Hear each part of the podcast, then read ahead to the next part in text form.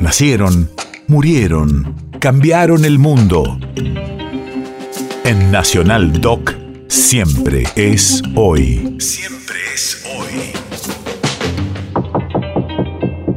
25 de abril 2007.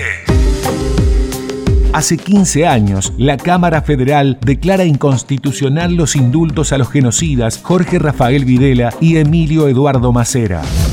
Radio de la memoria. En esa sentencia, el tribunal consideró que el gobierno cívico-militar que usurpó el poder en 1976 implementó un modo clandestino de represión y que el 24 de marzo de ese año comenzaron de modo generalizado en el territorio nacional las privaciones ilegales de la libertad de personas. Creemos que ahora es más, sin odios ni venganza, que la justicia proceda a jugar las responsabilidades, como dijo la presidenta, no solamente a aquellos que lamentablemente le hicieron poner una capucha, sino a los responsables civiles e ideológicos del golpe militar de 1976.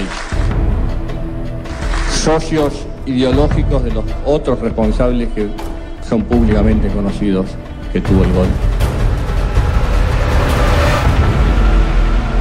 Esperemos que vuelvan a funcionar con toda su potencialidad las estructuras de la justicia como funcionaron en el caso de Martínez de Oz.